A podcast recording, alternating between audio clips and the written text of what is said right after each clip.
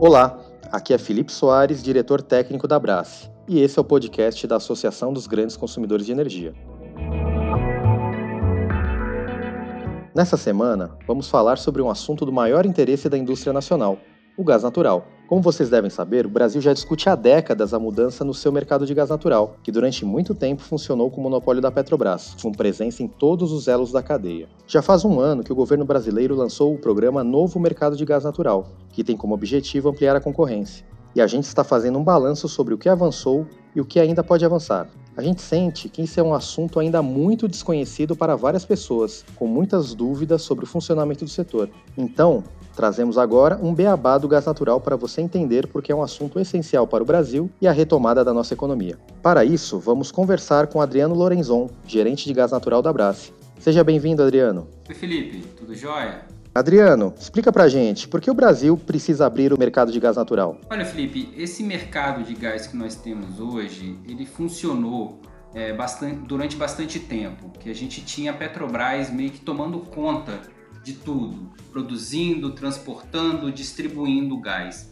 Mas hoje a gente vê que esse modelo não dá mais certo. Na verdade, a gente já, já teve alguns anos que a gente percebeu isso e vem trabalhando por essa abertura.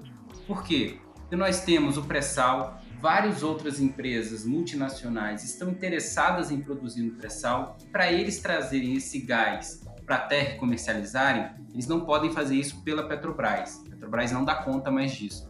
Por isso que a gente precisa da abertura de mercado. Além disso, Adriano, as tarifas de gás natural hoje são muito altas, não é? Esse é outro indício de que o modelo atual já exauriu. A gente vê as, as tarifas finais para a indústria hoje no Brasil, compara com outros lugares do mundo, e elas são duas, três, quatro vezes mais altas. Isso mostra que a, a, o valor final para a indústria no Brasil está muito alto. Isso tira toda a competitividade dos nossos produtos produzidos aqui em escala global. Muita gente confunde o gás natural com o gás de cozinha, o GLP, que está mais presente na vida dos brasileiros. Como explicar a importância do gás natural para o país? Primeiro vamos entender o que é GLP e o que é gás natural. A gente tem que entender o GLP como um produto derivado do petróleo, assim como a gasolina, assim como o diesel, a refinaria produz todos esses produtos e também produz o GLP, que é o gás de cozinha, o gás de botijão.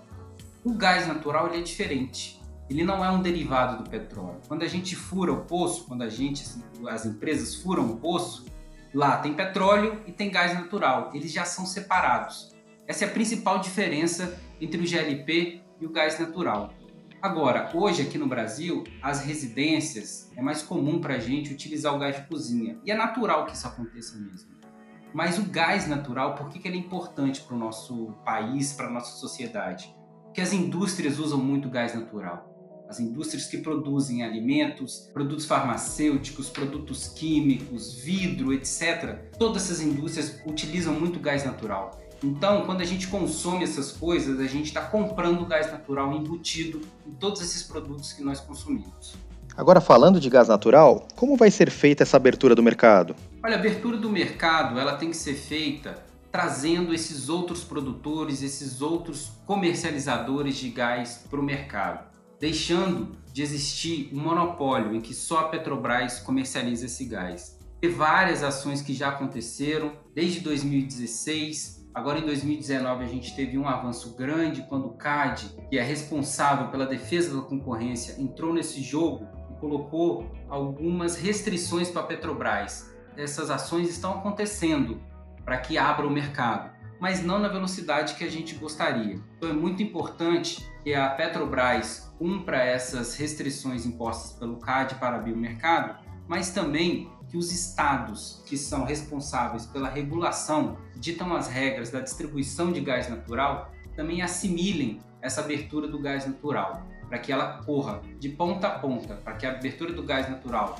ocorra na produção, vários produtores produzindo, mas ela também ocorra na ponta, com vários demandantes de gás natural diferentes. É isso que vai gerar um mercado. Adriano, e qual vai ser o impacto esperado para a economia brasileira? Tem um estudo que mostra exatamente isso, Felipe se o preço do gás fosse mais competitivo, se ele reduzisse aqueles 40% que foram divulgados pelo governo, a gente teria um efeito muito positivo na nossa economia. O PIB ia crescer 1% a mais do que o normal. Está crescendo pouco, está crescendo zero, 1%, ele ia crescer o dobro.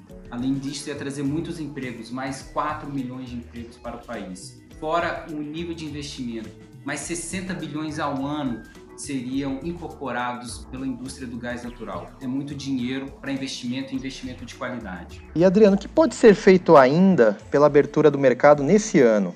Bom, conforme eu falei, as coisas não estão andando na velocidade que a gente esperava.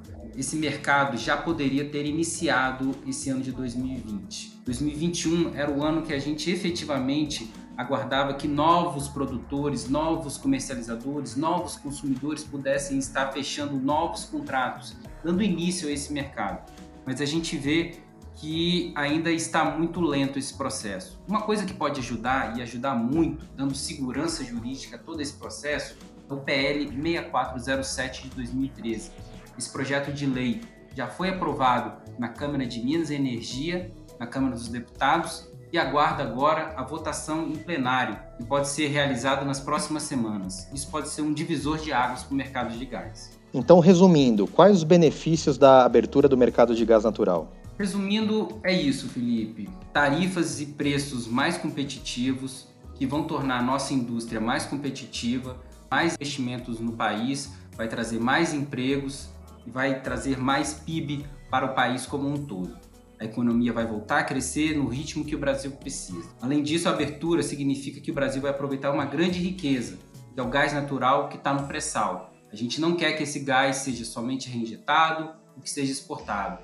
Forma de trazer maior valor para o país é trazer esse gás para a costa, transportá-lo, distribuí-lo ele para todos os consumidores. Adriano, você já explicou bastante sobre o GLP, a diferença com o gás natural. E para finalizar, a abertura do mercado vai impactar o preço do gás de cozinha, o GLP? O gás natural não tem uma relação direta com o GLP, como eu falei. O GLP ele é um produto derivado do petróleo, basicamente. Mas, de certa forma, ele continuará a competir com, com gás de cozinha.